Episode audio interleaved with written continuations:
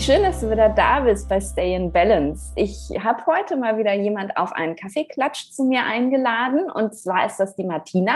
Martina habe ich in meinem Mastermind kennengelernt und war ja eigentlich von vornherein Feuer und Flamme für ihre Idee, weil sie so ganz anders ist als das, was ich sonst so äh, an Ayurveda-Beratung sehe und höre. Und ich tatsächlich selber auch noch nie darüber nachgedacht habe, obwohl wir ja eigentlich permanent im Ayurveda erzählen, ähm, die Doshas finden sich nicht nur in uns, sondern die finden sich auch überall in der Natur. In allen sind die Doshas vorhanden, aber wir reden ja doch immer nur über Doshas und Menschen. Und deswegen musste ich die mal Martina ganz unbedingt nötigen, bei mir im Podcast vorbeizukommen, damit sie über ihr Thema erzählt. Denn Martina beschäftigt sich mit Ayurveda für Hunde und Katzen. Und das finde ich so spannend und ich habe so Lust auf dieses Gespräch, ganz viel darüber zu erfahren, wie denn Ayurveda bei Tieren funktioniert. Und deswegen freue ich mich, dass ich dir die Martina heute vorstellen darf. Und ich sage ganz herzlich willkommen, liebe Martina. Ja, schön, dass ich dabei sein darf bei dir, liebe Nadine.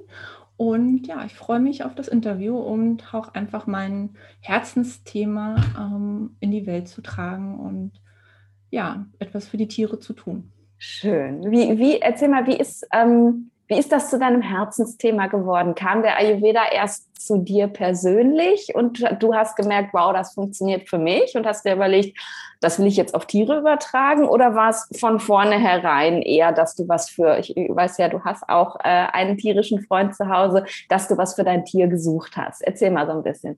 Genau. Also der Ayurveda kam erstmal zu mir, ähm, wahrscheinlich auch so der klassische Weg, weil bei den, wie bei den meisten. Ähm, dass ich ähm, übers Yoga zum Ayurveda gekommen bin. Also irgendwann mal im Yoga-Unterricht oder im Yoga-Studio gab es dann mal einen Einführungsworkshop zum Ayurveda und davor hatte ich irgendwo in einer Zeitung, Zeitschrift etwas über Ayurveda gelesen und fand es halt sehr spannend. Das war auch zu einem Zeitpunkt, wo ich auf der Suche war nach anderer Ernährung, nach einer Ernährung, die stimmig ist, die zu mir passt und ähm, ja, wo ich dann auch ähm, wirklich dran bleibe was davor nie der Fall war, dass ich meist ähm, Trends ausprobiert habe und ähm, dann gemerkt habe, mh, hm, nee, irgendwie macht mir das keinen Spaß. Und das Größte war so ähm, Rohkost, wo ich gemerkt habe, oh, ich kann dabei nicht kochen.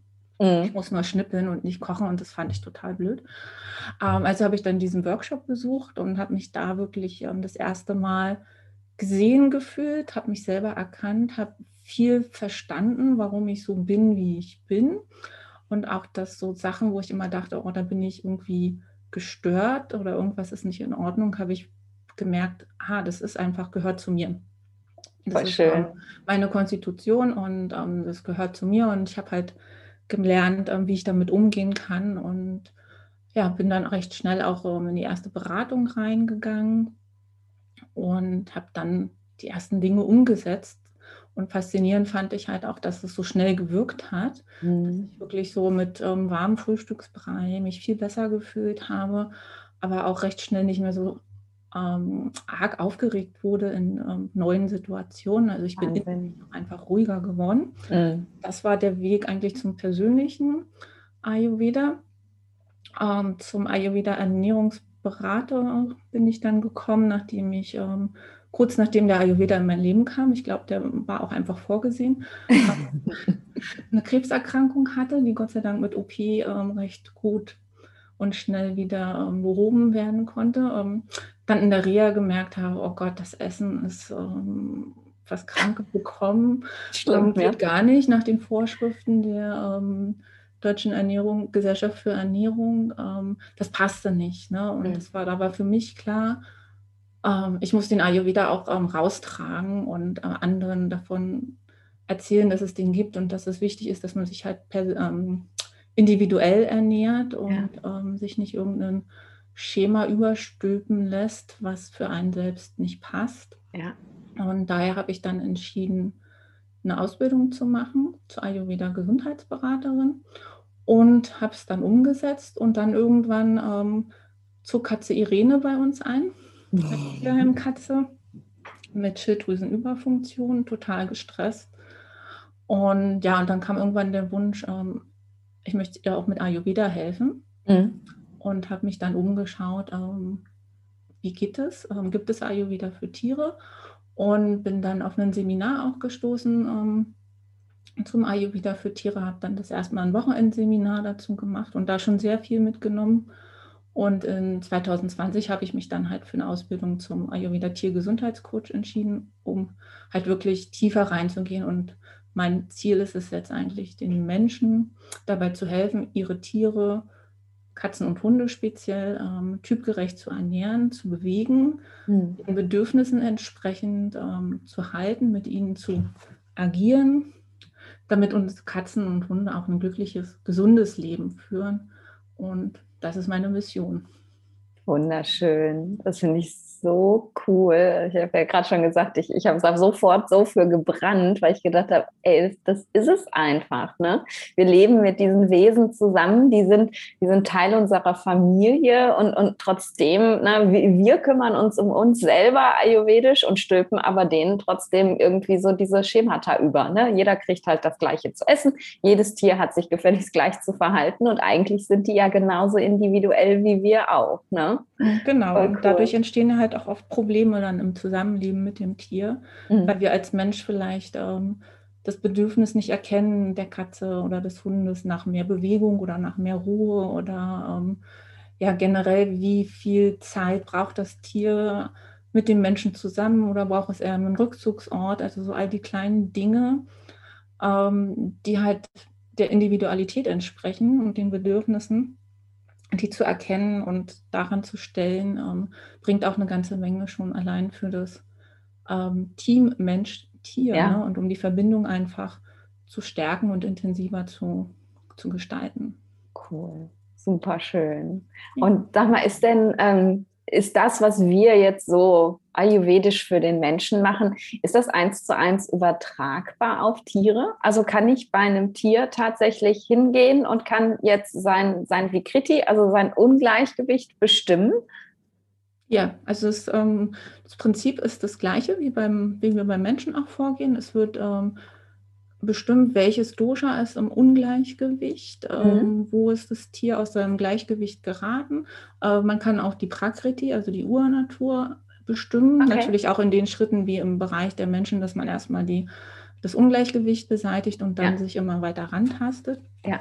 Und ähm, Katzen und Hunde oder überhaupt alle Tiere haben genau körperliche Merkmale, die wir genauso einsortieren können zu den einzelnen Doshas wie beim Menschen. Also das Fell hat mhm. ähnliche Strukturen oder ähnliche Bewertungen wie unsere Haare entsprechend, ähm, die Größe des Körpers, ähm, dicke Gelenke, ähm, feingliedrig ähm, oder halt ähm, dicke, breite Pfoten. Also all das mhm. Ähm, kann man entsprechend dann einsortieren. Und natürlich macht man auch eine Zungendiagnostik. Mhm. Bei Katze natürlich ein bisschen schwierig. ähm, viele Katzen mögen das ja nicht, Die wenn man ins, ins, Maul schaut. Und, ähm, also kann man dann gucken, dass man vielleicht, wenn sie gerade mal gähnt, einen Blick werfen kann. Aber bei Hunden ist das ähm, sehr gut durchführbar, weil man denen da auch gut ins Maul schauen kann oder mhm. beziehungsweise sie auf ihre Zunge raushängen haben.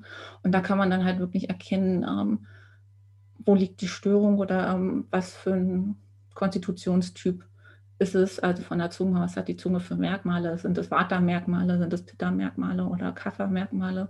Ähm, Gibt es einen Zungenbelag oder nicht? Sind die Schleimhäute verfärbt? Ähm, wie sieht die Zunge von der Farbe aus? Ist sie eher rosig oder eher bläulich oder halt ähm, eher weiß? Und das sind alles Anzeichen für mich dann auch zu bestimmen, zu welchem Konstitutionstyp neigt das Tier.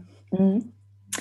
Jetzt ist das ja bei, also gerade bei Hunden, also bei Hunden fällt es mir mehr auf. Katzen sehen für mich irgendwie alle gleich aus. Aber bei Hunden ist es ja auch so, dass du wirklich ja ganz unterschiedliche Rassen hast und, und die ja von sich aus schon einfach ganz unterschiedliche Merkmale mitbringen. Man kann jetzt aber nicht sagen, keine Ahnung, jeder jetzt fällt mir gerade kein großer Hund ein, doch jeder ähm, Labrador ist automatisch ein Kaffatier oder so. Oder jeder Windhund ist automatisch Wartatier und jeder, ne, also es ist mhm. schon auch so, dass in den Rassen trotzdem immer Individualität besteht. Oder Richtig. man da nach Rasse? Nein. Nee, also man berücksichtigt natürlich die ähm, Grundeigenschaften der Rassen, weil mhm. ein Windhund bringt halt von Körperbau schon dieses dünne, feingliedrige, ähm, kurze Fell mit ähm, einem Labrador ist, neigt ja eh zu Übergewicht. Das sind ja mit die Hunde, die recht schnell und sehr gemütlich sind und zum Übergewicht neigen. Also die haben dann schon einen sehr hohen Kafferanteil,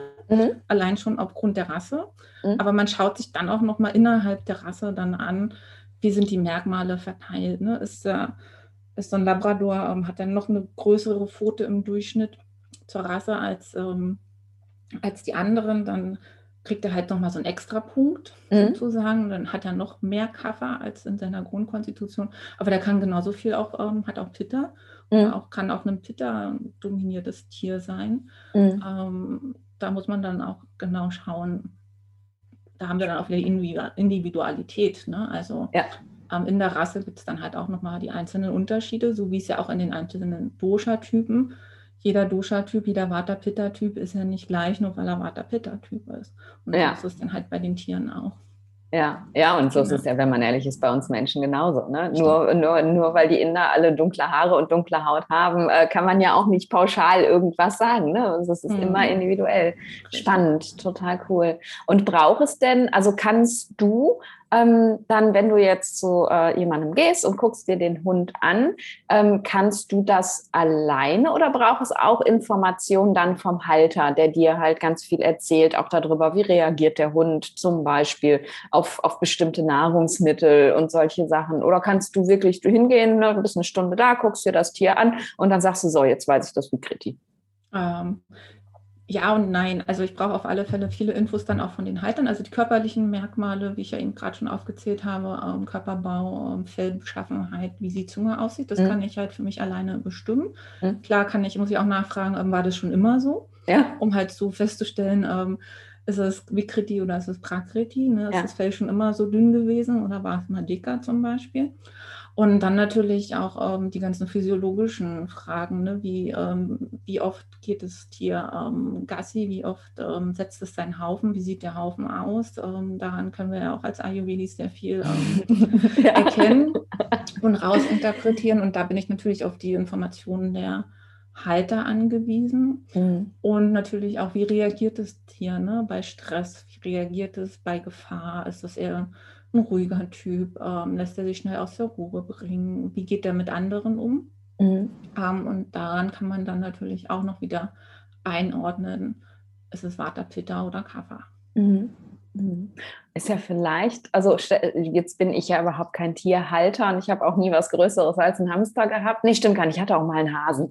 ähm, aber also ich stelle mir das ja bei manchen Haltern wirklich schon schwierig vor. Ne? Also die können bestimmt sagen, wie oft die mit dem Tier rausgehen, weil das tun sie ja.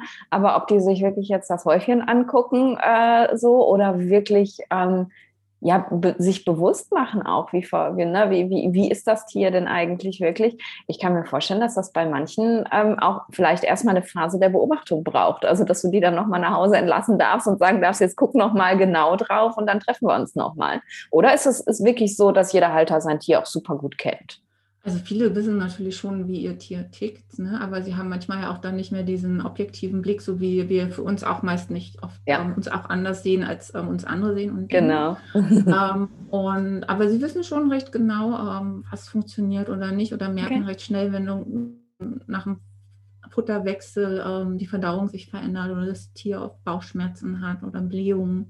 Mhm. Das kriegen die schon oft mit und haben dann auch schon so eine Verbindung oder Vermutung, dass es vielleicht an der Fütterung liegen kann.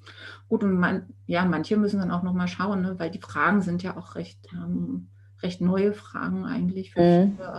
Ähm, wie reagiert deine Katze bei, bei Stress oder wenn mehr Leute da sind? Wie reagieren die auf deinen Stress? Ne? Also auch der Stress des Halters wirkt sich ja auch auf die, mhm, das Wohlbefinden der Katze aus oder des ja. Hundes. Und da muss man dann halt einfach auch nochmal schauen und ähm, den erstmal dann beobachten lassen und ein paar Fragen dann nochmal wieder zurückstellen einfach. Ne? Oder auch, dass sie einfach einen anderen Blick auch für ihr Tier bekommen und beobachten, ah, okay, in der Situation hat es ja eigentlich ganz andere Bedürfnisse, als ich bediene. Mhm. Ja. ja. Und, und es ist auch so, also ich, ich habe ja immer mehr das Gefühl, wenn ich mit Leuten spreche, die, äh, die Tiere haben, dass die immer mehr auch unsere Krankheiten akquirieren. Also ich kenne total viele Leute, die haben Hunde mit Diabetes, Katzen mit Epilepsie und was weiß ich nicht was. Werden auch diese Krankheiten, genauso wie wir das bei den Menschen machen, mit in die Diagnose einbezogen? Also wenn du jetzt so einen Diabetikerhund hast, äh, nimmst du das dann auch mit als Information in deine Diagnose? Ja, auf jeden Fall. Also ich ja. nehme es mit als Information. Aber ich schaue es mir halt aus der ayurvedischen Sicht an. Ja. Ne? Was bedeutet ähm, Diabetes? Was ist aus dem, aus dem Gleichgewicht geraten? Ja. Ne? Ähm, und behandle dann das aus dem Gleichgewicht geratene Dosha, was die Symptome erzeugt, die ein Diabetes ähm, zum Beispiel hervorruft oder ähm, eine Darmentzündung. Ne? Also ich ähm, behandle dann nicht oder berate dann nicht entsprechend der Darmentzündung oder mhm. Diabetes, sondern halt immer Dosha entsprechende Maßnahmen, um das Dosha zu reduzieren und damit natürlich ähm, über die Doshas die Krankheit zu lindern. Mhm. Spannend. Nehme ich mal mit ähm, in, in so einen Prozess. Ich kann, mich das, ich kann mir das noch nicht so richtig vorstellen. Vor allem, also ich, das mit der Diagnose, klar, ne? das, kann, das kann ich mir total gut vorstellen, gerade wenn man eben selber Tierhalter ist und einfach auch ein ganz anderes Auge für Tiere hat. Wie gesagt, für mich sieht jede Katze gleich aus, da könnte ich irgendwie überhaupt nichts. Aber jetzt hast du ähm, eine Diagnose gestellt. Der Halter ist zu dir gekommen, hat gesagt, boah, meine, meine Katze, der geht's nicht gut, die ist immer so, keine Ahnung. Ähm, und du hast eine Diagnose gestellt und ähm, machst Empfehlungen. Ähm, was können das für Empfehlungen sein? Also du sagst im Halter ja wahrscheinlich nicht, die Katze soll dreimal am Tag warm kochen. so. ähm, also die Katze nicht, aber der Halter für die Katze zum Beispiel. Also nehmen wir ja. einfach mal ähm, Magen-Darm-Probleme. Das ist das größte Problem, was bei Katzen und Hunden auftritt, ja. Ähm, dass die oft ähm, Verdauungsprobleme haben oder zu Darmentzündungen ähm, neigen oder Magensäureüberproduktion haben. Und da gibt es dann auch wirklich so erstmal die Empfehlungen, also einfache Sachen, die man integrieren kann ähm, gucken, dass das Futter warm gegeben wird zum Beispiel. Mhm. Ne? Also man muss noch nicht gleich selber kochen. Ja. Ähm, aber dass vielleicht ähm, das Futter ein bisschen warm gemacht wird oder mit warmem Wasser aufgemischt wird. Das sind die, oder wenn halt Trockenfutter gefüttert wird, dass man das ähm, einweicht mit warmem Wasser, was mhm. es dann auch wieder verdaulicher macht. Ähm, muss man natürlich auch immer unter dem Aspekt gucken, ist es Katze oder ist es Hund? Mhm. Und ähm, weil Katzen sind ja recht mäglich und mögen ja meist die Dinge nicht, die für sie gut sind. Ja. Und da kann es dann auch schon sein, dass eine Katze sagt, eingeweihtes Trockenfutter will ich aber nicht. Ne? Also mhm. da kommt dann immer, spielt auch immer der Aspekt eine Rolle zu schauen, was funktioniert und was ist am einfachsten umzusetzen. Also auch wirklich so den Grundsatz, ähm, funktioniert das Beste nicht, nehme ich das nächstbeste. Und mhm. wenn das nächstbeste nicht funktioniert, nehme ich das zweite oder drittbeste. So ja. wie wir es ja bei den Menschen auch machen in den Beratungen, zu sagen, ja. was kannst du integrieren was ist leicht umsetzbar. Und so arbeite ich mit den Tierhaltern auch für die Tiere. Das schaue mir an, ähm, was für ein Futter generell bekommen sie. Mhm. Ähm, ist es Trockenfutter, ist es Nassfutter, wird gebarft, wird vielleicht auch schon selbst gekocht. Ähm, welche Fleischsorten werden gefüttert und die passe ich dann entsprechend dem gestörten Dosha dann an. Mhm. Ähm, also Darmentzündung zum Beispiel ist ja ein Pitta-Zeichen, also es ist viel Feuer da. Ähm, und da ist es natürlich nicht sinnvoll, dem Tier noch ähm, Rindfleisch zum Beispiel ja. zu füttern, ja. weil es halt das Pitter noch mehr erhöht. Und entsprechend wird dann das Futter erstmal angepasst. Es kommen ein paar Kräuter dazu, also ayurvedische Kräuter, dann auch zu schauen, was passt am besten. Und dann gehen wir auch so Schritt für Schritt weiter. Ne? Also auch wirklich immer eins nach dem anderen umändern, damit man auch sehen kann, was wirkt und was mhm. wirkt nicht. Super wichtig. Genau. Und entsprechend ist es auch so, dass es halt im Ayurveda nicht nur gesagt wird, du musst jetzt selbst kochen für dein Tier. Ähm, es funktioniert auch mit ähm, Feuchtfutter, wenn das vom Alltags her und vom Handling her für den Halter einfacher ist. Aber man kann es halt einfach pimpen, indem mhm. man vielleicht das Gemüse dann halt selber noch dazu kocht und ähm, entsprechend die ayurvedischen Kräuter mit ein bisschen Ghee drüber gibt oder halt einen warmen Tee als Flüssigkeit ähm, dazu. Mhm. Und das sind so die einzelnen Schritte, die man dann entsprechend durchgeht. Hm. Ich fand das gerade total spannend in meinem Kopf, als ich darüber nachgedacht habe, das Tier soll warm essen, habe ich erst gedacht, wie unnatürlich. Aber eigentlich auch völliger Schwachsinn, weil es ist ja nicht unnatürlich. Wir sind es ja nur gewohnt, dem Tier kaltes Essen hinzustellen, weil das halt aus der Dose kalt rauskommt sozusagen. Aber wenn man das mal runterbricht, auf wo kommt das Tier her? Äh, das sind ja eigentlich Jäger und die essen ja ihre Mahlzeit, wenn sie sie erlegt haben, dann ist die ja noch warm sozusagen. Genau. Und, und, eigentlich machen wir ja was ganz Unnatürliches mit den Tieren, weil wir denen kaltes Essen hinstellen. Ne? Mhm. Genau und auch ähm, halt einfach, weil die Tiere sich ja mehr unserem Alltag auch angepasst hat und unserem Leben, haben die natürlich auch eher ihr Fressverhalten teilweise verändert. Aber sie haben ja auch eine, ähm, also für Tiere ist auch wichtig, dass sie was leicht verdauliches fressen. Ne? Und eine Katze, die ähm, täglich jagen geht, ähm, hat natürlich eine und ihre Bewegung hat ähm, und ausgeglichen ist, hat natürlich ein starkes Verdauungsfeuer, weil es halt einfach ähm, der Stoffwechsel angeregt wird durch die Bewegung, durch die äußeren Reize. Ja. Und damit kann es natürlich auch ein rohes Tier, also sprich Maus oder halt ähm, eine Rohfütterung Affen sehr gut vertragen. Ja. Aber habe ich halt eine Katze, die nur in der Wohnung wohnt und lebt ja. und wenig Bewegung hat, ähm, hat natürlich nicht mehr diesen starken Stoffwechsel und diese starke Verdauungskraft, sodass es für die schwieriger ist, ähm, rohes Fleisch zu verdauen. Und da ist es dann ähm, sinnvoll auch zu gucken, gebe ich ihr das gekocht oder gebe ich ihr Nassfutter mhm.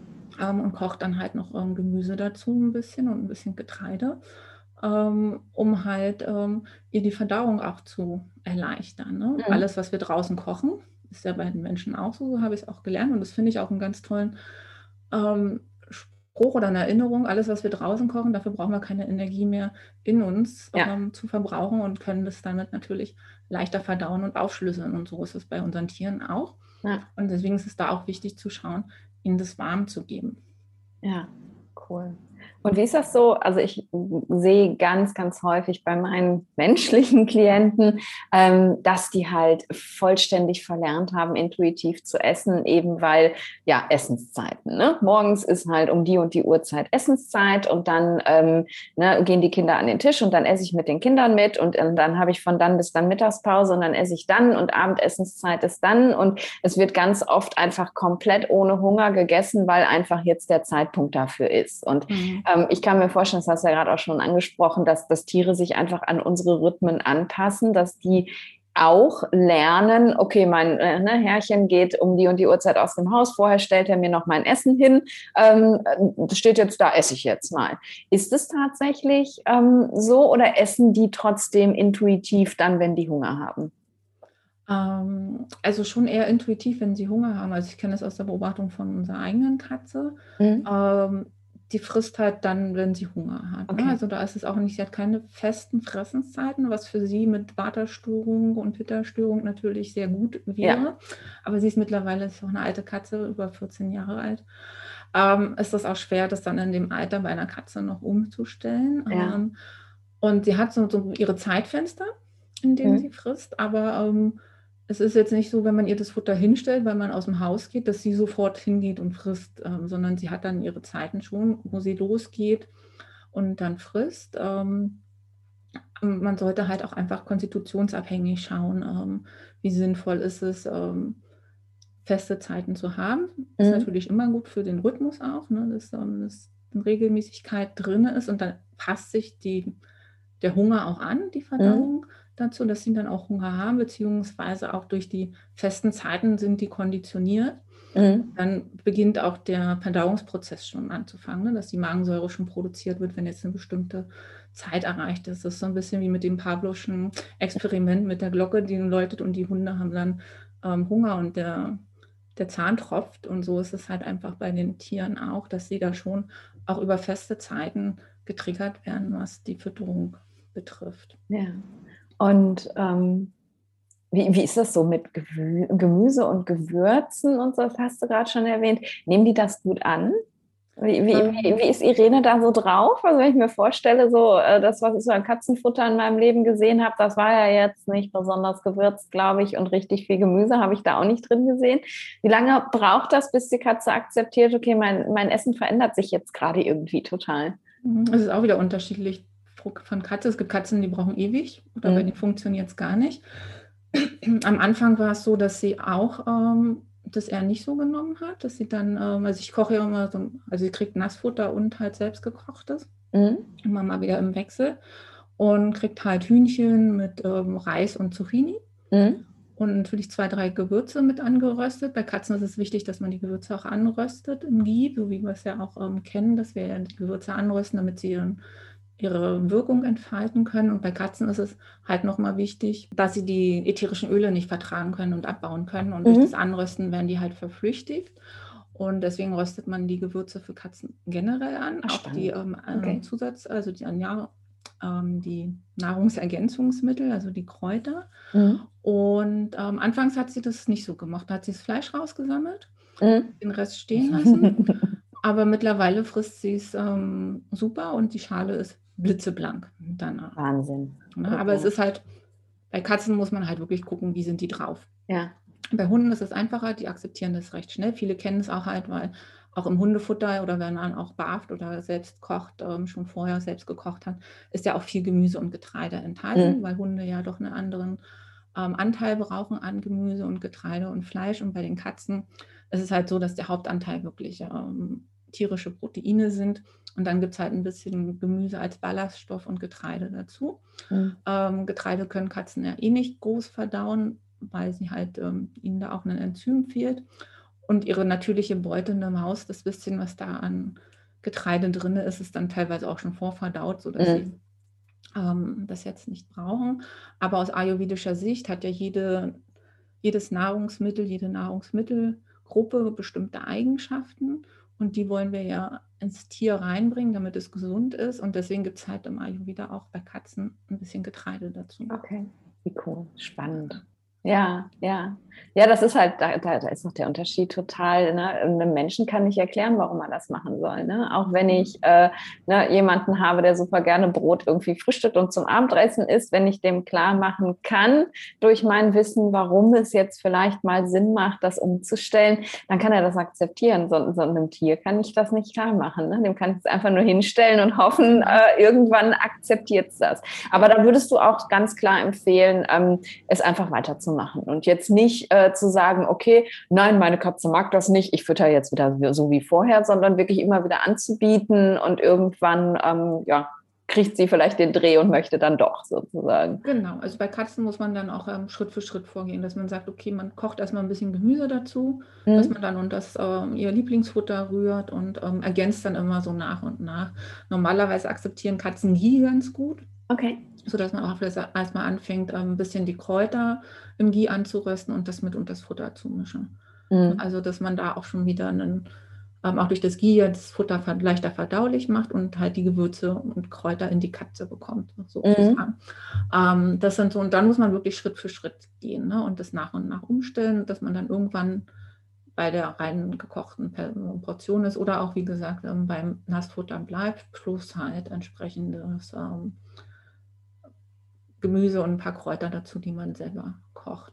Cool. Beim Hund ist es einfacher, die akzeptieren eigentlich fast. Die essen alles. Also sie sind ja so, so ein Schlingfresser und Hauptsache was zu fressen und ja. dann kriegt man das natürlich ähm, viel schneller umgestellt. Ja. Und wichtig ist halt auch, dass man so eine Ernährungsumstellung auch Schritt für Schritt macht, ähm, mhm.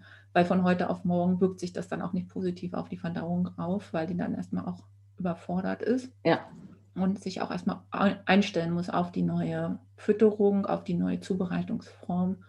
Und deswegen sollte man da generell auch in langsamen Schritten vorangehen. Ja, cool.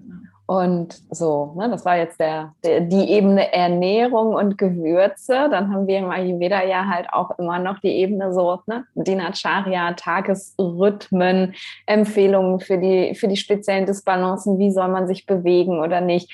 Ähm, ist das bei Tieren möglich? Also beim Hund kann ich mir noch vorstellen, dass ich dann ne, als Halter gesagt bekomme, ja, sorry, dein Hund muss mal ein bisschen mehr rausgehen. Mach mal lange Spaziergänge oder sorry, dein Hund rennt viel zu viel. Äh, ne, drossel den doch mal aber dafür ist es ja schon schwierig. Wie, wie gehst du damit um?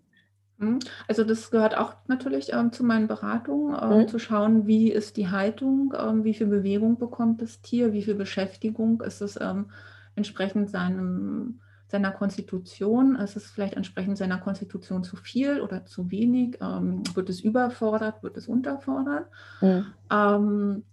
Ähm, Beim Hund funktioniert es recht leicht, weil der Halter ja auch äh, mit dem Hund dann losgeht. Bei einer Katze kann man es natürlich auch genauso machen, dass man guckt, ähm, wie oft spiele ich denn mit ihr am Tag? Ist es vielleicht zu viel? Ist es zu wenig? Mhm. Ähm, wie ist sie ausgeglichen?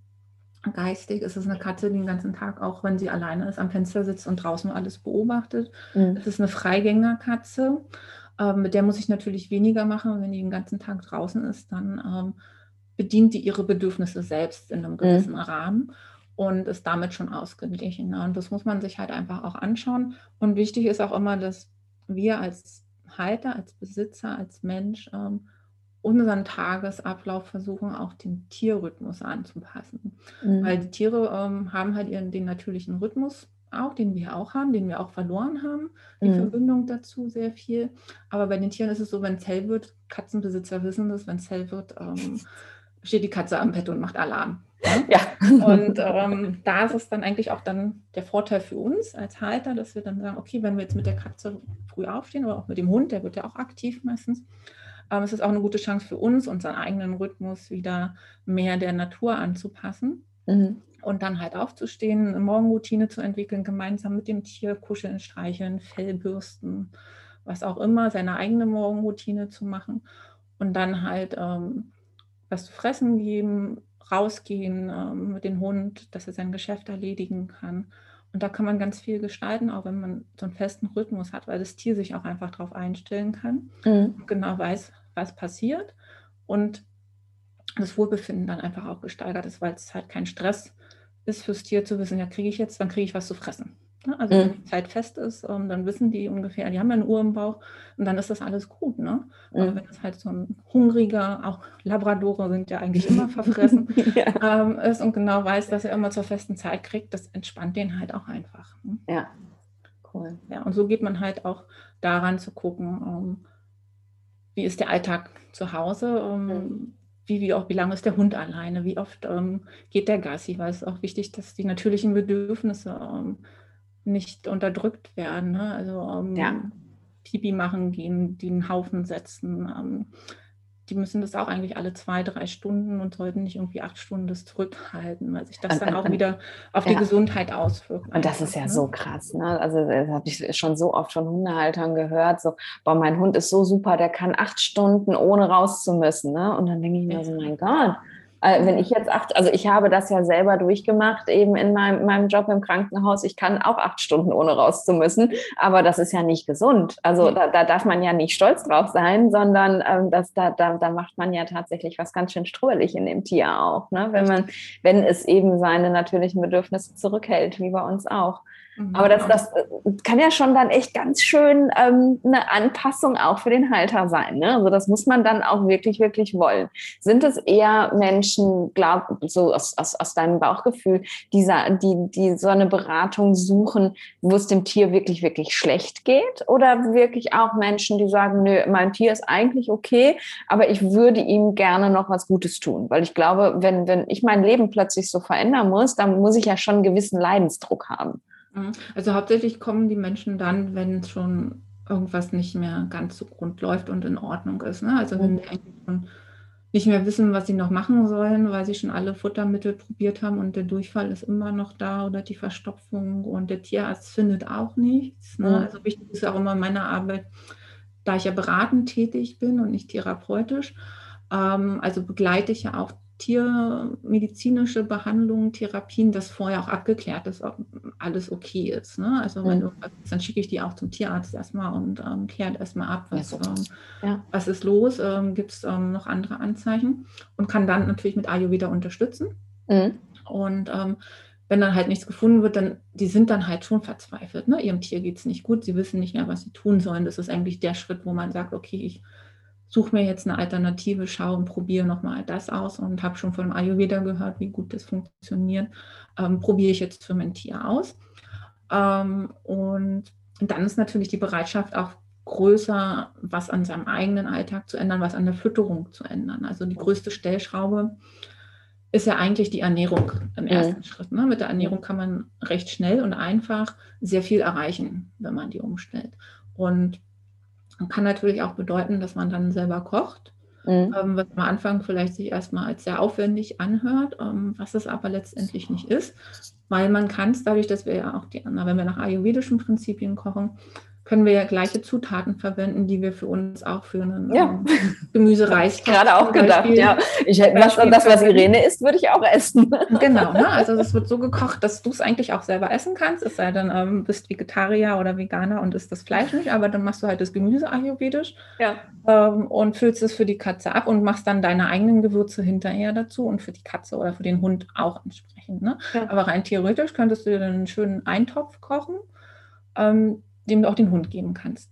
Und ja. damit eigentlich nicht mehr so schwierig, weil du kannst, während du für dich kochst, parallel mitkochen oder halt auch ähm, dann entsprechend abnehmen, um dann die Mahlzeit fürs Tier zu bereiten. Und das ist nicht so viel aufwendiger. Klar ist es aufwendiger, eine Hose aufzumachen oder ähm, ein bisschen Trockenfutter in den Napf zu stellen. Aber der Erfolg am Ende ist dann doch sichtbar, dass es dem Tier einfach besser geht mhm. und das Futter ähm, besser vertragen wird und sich die Verdauung vielleicht zum Beispiel auch reguliert. Ähm, was natürlich auch schön wäre, ist, wenn die Tierbesitzer schon vorher kommen, bevor das Tier ähm, mhm. aus Garten ist und ähm, schon irgendwas hat, ähm, weil der Ayurveda ja auch so gut präventiv arbeiten kann ja. und auch bei den Tieren, dass man einfach schon frühzeitig schaut, welche Bedürfnisse hat es, äh, was für ein Typ ist es und die Fütterung entsprechend umstellt, die Haltung anpasst, ähm, all diese Dinge. Und das ist auch eigentlich so meine große Mission dahin zu kommen, auch die Menschen zu sensibilisieren, dass sie auch wie für sich selbst ähm, schon vorher was zu tun, präventiv aktiv zu werden, mhm. um halt dafür zu sorgen, dass die Krankheiten erst gar nicht entstehen. Ja. Weil was schon mal aus dem Gleichgewicht ist, ist natürlich viel schwieriger wieder zurückzubringen und je mhm. nachdem auch in welcher Phase man sich befindet. Genau. Ja, das ist, das ist eine wunderschöne Mission. Aber das wird ein hartes Stück Arbeit, glaube ich. Weil ja. wenn ich jetzt so gucke, ähm, zu mir kommen ja auch nur Menschen, die eben Probleme haben. Ne? Also ich habe durch die Bank, ich habe noch nicht einmal jemanden gehabt, der gesagt hat, nö, mir geht's bombastisch, ähm, können wir da mal was dran machen, dass das so bleibt irgendwie. Also auch, auch der Mensch ist ja eher so geplant, äh, okay, ich habe ein Problem, dann suche ich mir Hilfe. Ne? Also das ähm, ja, aber so sollte es eigentlich sein, ne? dass der Ayurveda einfach immer mehr irgendwie in die Gesellschaft rückt, das Wissen darüber, wie man sich gesund erhalten kann, immer mehr wird. Und ich glaube, mit der Vision, das an den Mensch zu bringen, wird das irgendwie auch gleichzeitig eben an das, an das Haustier gebracht, sozusagen. Mhm. Und ich glaube auch, was, was ich jetzt irgendwie gerade gedacht habe, ist, was ganz wichtig ist, ist, dass wir uns als Mensch auch klar machen, ähm, wir erzeugen die Disbalance bei dem Tier. Ne? Also mhm. das Tier würde, wenn wir es so leben lassen würden, wie es eigentlich gedacht ist. Jetzt kann man natürlich diskutieren, ja, die sind rassentechnisch genetisch verändert, die können gar nicht mehr so leben, wie sie gedacht mhm. sind. Aber generell würde das Tier ja eigentlich instinktiv eher das Richtige tun. Ne? Du sagst, ne, die haben eine innere Uhr, so wie wir auch. Wir hören sie nur nicht. Die haben, mhm. ähm, ne, die wissen ganz genau, was sie eigentlich brauchen. Wenn die rausgehen und sich um sich selber kümmern, machen die es schon richtig. Würden wir auch, haben wir nur verlernt. Ähm, also wie, wir verändern ja tatsächlich eigentlich das Tier dadurch, dass wir so viele Vorgaben machen. Ne? Und dass man sich dann wirklich auch klar macht, okay, ich darf da nochmal genauer hinschauen und ähm, lernen, wie ich äh, ja das Tier wieder Tier sein lassen kann auch und es dabei unterstützen, da auch wieder hinzukommen, auch die eigenen Bedürfnisse wieder besser wahrzunehmen. Ne? Genau, und damit können wir natürlich auch profitieren ja beide. Ne? Wir als ja. Halter lernen wieder zu unserem Rhythmus zurückzufinden. Ja. Ähm, und das Tier bringen wir damit wieder auch ähm, zum Rhythmus zurück und davon profitieren wir halt einfach, weil es eine Wechselbeziehung ja. ist und an der man wachsen kann gemeinsam und ähm, einfach auch schaut, ähm, Ayurveda ist ja nicht nur ein Medizinsystem, es ist ja eine Lebensphilosophie, ja. dass wir einfach dahin kommen, ähm, als Menschen ayurvedisch zu leben, um uns gesund zu erhalten und das genauso mit unseren Tieren praktizieren, weil wie du ja anfangs auch sagtest, sie sind ja nicht nur ein Haustier, sie sind Familienmitglied, sie ja. sind ähm, Seelentröster, sie sind ähm, unsere Kuschelmonster. Also sie haben ja eine ganz andere Bedeutung mittlerweile als ähm, vielleicht noch vor 50, 60 Jahren, ähm, dass ein Haustier ähm, auf dem Bauernhof eine Katze war zum Mäusefangen da. Ne? Mhm. Aber mittlerweile wohnen ja so viele Katzen in, in, Städten und in Wohnungen, die sind nicht zum Mäusefangen da, sondern einfach, weil sie uns Menschen ja auch gut tun und uns Gutes tun. Und einen Hund zu haben, bedeutet ja auch immer, der bringt uns wieder raus in die Natur, weil er raus muss und wir uns dadurch bewegen. Ja. Damit ähm, haben wir eigentlich immer eine Win-Win-Situation, wenn wir dann auch natürlich unseren Alltag, unser Leben versuchen, den Bedürfnissen des Tieres anzupassen. Und dann mhm. kommen nämlich beide ins Gleichgewicht. Voll schön. So das Ziel, was wir eigentlich jeder haben sollten, zu schauen, wie können wir gesund bleiben und nicht, was können wir tun, weil wir jetzt krank geworden sind. Voll gut. Ja, ja, und das habe ich halt gerade auch gedacht, als du gesagt hast, so, ne, wenn die Sonne aufgeht, dann äh, sitzt die Katze schon da und sagt Guten genau. Morgen. Und, und ne, wir, wir brauchen halt irgendwie ja gar keinen Wecker, wenn wir so ein Haustier haben. Ne? Das, das gibt uns immer vor, wie, wie der richtige Rhythmus ist. Und das hilft wirklich uns auch in Balance zu kommen. Ne? Und ich, wenn ich weiß, okay, ich möchte meine Katze wieder heil machen, ich fange an für die Katze zu kochen. Ich habe aber für mich selber auch nie wirklich gekocht und auch nur Dosenfutter aufgemacht sozusagen. Mhm dann, dann kann ich auch ja lernen, mich wieder in die Balance zu essen, sozusagen. Ne? Genau, und, und das, das ist echt schön. Ja, und Voll das gut. kann man dann auch super kombinieren. Ne? Es ist ja nicht nur so, dass ich jetzt ähm, nur die Tiere behandle oder berate, sondern ähm, ja auch die Besitzer, weil sie müssen es umsetzen bei den Tieren. Ja. Aber genauso ähm, sehe ich ja dann auch die Disbalancen beim, beim Menschen, beim Halter und ähm, was im Alltag nicht passt und kann ihn dann mit ins Boot nehmen wow. und an beiden dann ähm, natürlich schauen, wie kriegen wir wieder beide ins Gleichgewicht. Ne? Also es cool. ist ja nicht nur jetzt meine Beratung auf Tiere ähm, eingeschränkt, sondern ähm, die Menschberatung ist ja auch noch mein Thema und mein Herzensding, ja. um halt wirklich, ja, das Ganze als Oberbegriff eigentlich Mensch-Tier-Beziehung ähm, stärken. Also dass es ein super Team ist, Mensch und Tier. Voll gut. Das heißt, ich kann zu dir kommen, ich kann ein Gesamtpaket buchen. Ich kann genau. sagen, ich hätte gerne für Hund und für mich ähm, und du guckst uns beide an und du passt dann uns beide wirklich auch aufeinander ab. Genauso wie man das ja auch mit Menschen in Familien macht, wenn man mehrere mhm. Leute in der Beratung hat, dass man guckt, wie passen die Dysbalancen zueinander tatsächlich. Und das geht bei dir ganz genauso und, und das, ja, ich kann mir das richtig gut vorstellen, ja. wie gut das funktioniert. Echt voll schön. Genau. Das heißt also, der, der Besitzer, der zu dir kommt, der braucht keine Ayurveda-Erfahrung. Wenn das jetzt irgendjemand hört, gut, in meinem Podcast hört das wahrscheinlich keiner, der noch nie was von Ayurveda gehört hat, aber so generell, wenn jemand plötzlich auf die stößt, irgendwie über die Website oder so und denkt, was, Ayurveda, hä? ist das nicht eine Pflanze? Ist das völlig in Ordnung und der kann zu dir kommen ähm, und, und das funktioniert trotzdem? Das funktioniert trotzdem, klar. Ähm, auch ohne Ayurveda-Kenntnisse, weil er kriegt ja von mir alles an die Hand gegeben und erklärt, was er zu tun hat. Ja. Und ähm, merkt dann vielleicht auch, hm, könnte ja für mich auch gut sein. Und ähm, dann kriegt er natürlich auch die Beratung entsprechend, wenn er für sich selbst was tun möchte. Ne? Also er bekommt bei mir eigentlich so das Gesamtpaket. Ähm, Fokus Tier am Anfang ist es mhm. ja meistens dann. Ähm, und dann der Fokus Mensch dazu. Mhm. Oder halt ähm, kommt als Mensch zu mir und sagt, oh Mensch, meiner Katze geht es aber eigentlich auch nicht gut oder mein Hund hat ständig Durchfall, was kann ich denn da machen? Mhm. Und dann geht die Schiene so, also es gibt zwei Wege okay. dahin. Ne? Und okay. das ist halt das Schöne, dass ich das kombinieren kann. Und, ja, das ist voll ähm, gut. Weil es halt auch zusammengehört, weil das Tier ist abhängig von uns und ja. wir können müssen was wir können es ja nur ändern, ja. damit es dem Tier besser geht und somit ähm, sitzt der Mensch mit im, im Boot. Immer. Mega genau. schön. Total cool.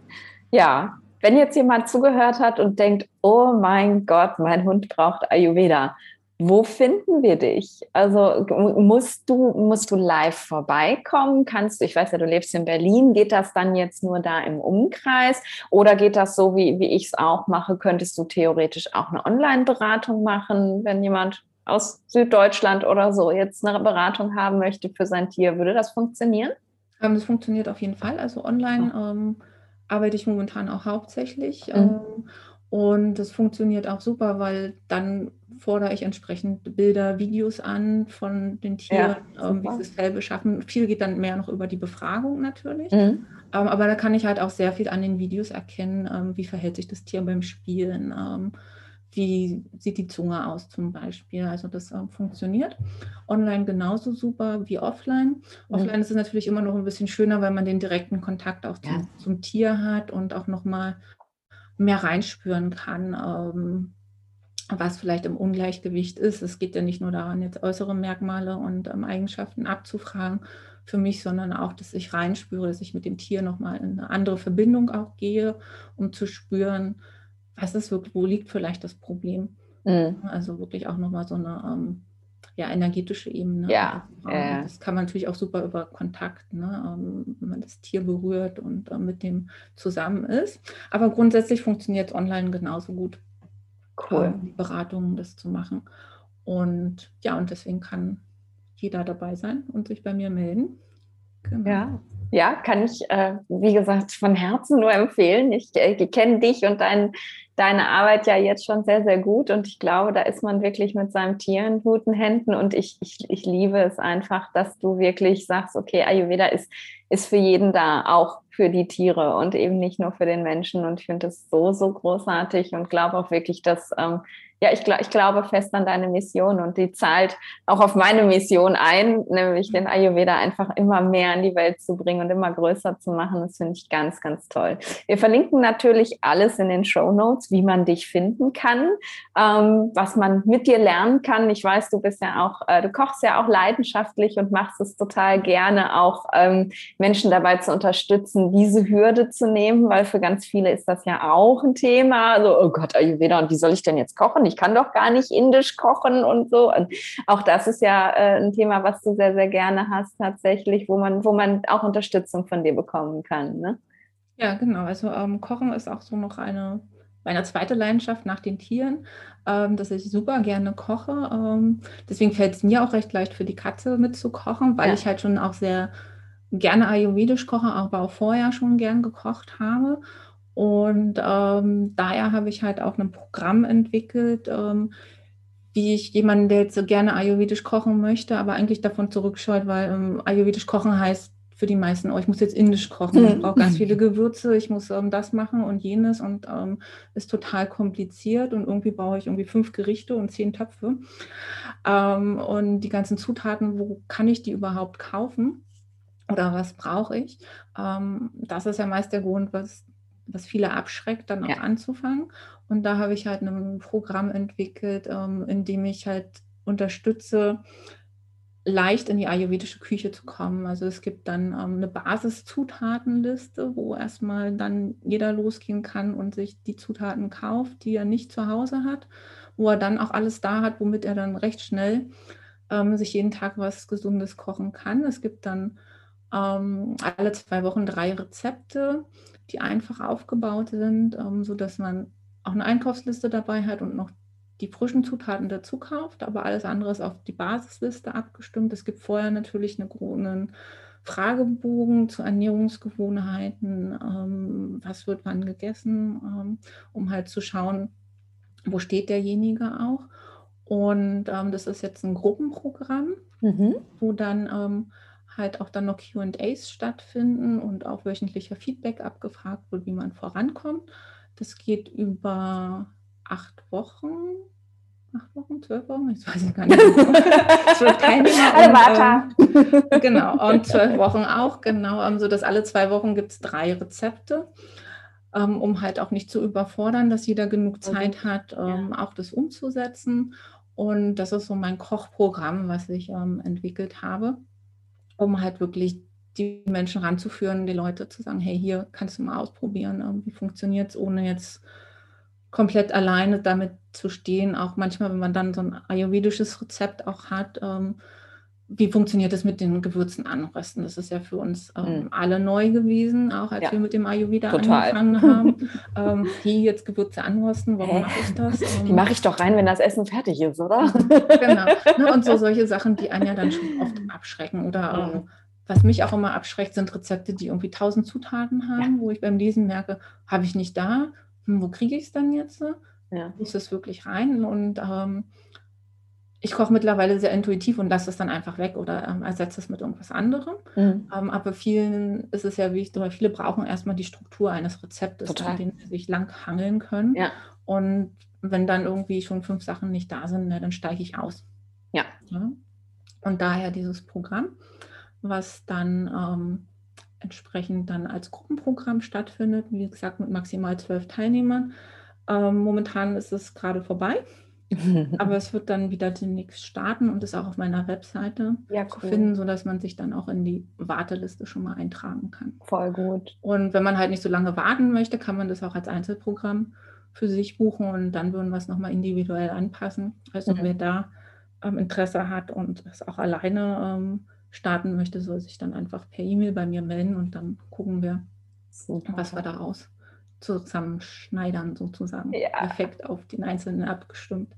Toll. Genau. Ein ganz, ganz tolles Angebot, finde ich, weil es einfach, das ist für so viele die ganz große Hürde. Und habe ich bei meinen Klienten auch ganz häufig dann, ja, schick mir doch mal Rezepte. Kannst du doch mal, ne, was soll ich denn jetzt überhaupt kochen? Und ich bin halt immer so, lass uns doch lieber angucken, was du kochst und wir gucken, wie wir das ayurvedisieren können. Aber viele sind halt wirklich in diesem, ah, ich brauche Rezepte, ich brauche Rezepte-Modus und dann wirklich das so so, so das zu bekommen, wo man sich drauf verlassen kann. So, ne, das ist auf jeden Fall, das hat sie angeguckt, das sind Rezepte, die sie gemacht hat, sie weiß ja, was sie tut. Mhm. Und diese Unterstützung da in die Umsetzung zu kommen, das ist so wertvoll. Deswegen musste ich das jetzt fernab von allen Tieren nochmal ganz unbedingt angesprochen haben. genau. Und, ja, ja. Genau, und vor allem auch dann einfach auch Variationsvorschläge mit dabei zu haben, ne? zu, ja. einfach zu sagen, ähm, okay, den Kürbis kannst du auch gegen Möhren austauschen oder ähm, ja. gegen ein anderes Gemüse. Ne? Also dass man einfach auch angeleitet oder angeregt wird, einfach zu experimentieren auch. Und Ziel ist es eigentlich am Ende auch so ein bisschen, dass man dann die Scheu verloren hat vor dem ja. ayurvedischen Kochen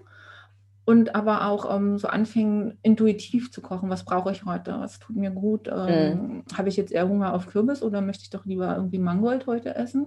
Also, dass man da so ein bisschen auch in dieses Spüren kommt. Ja. Und so, einfach so auch anfängt. Ne?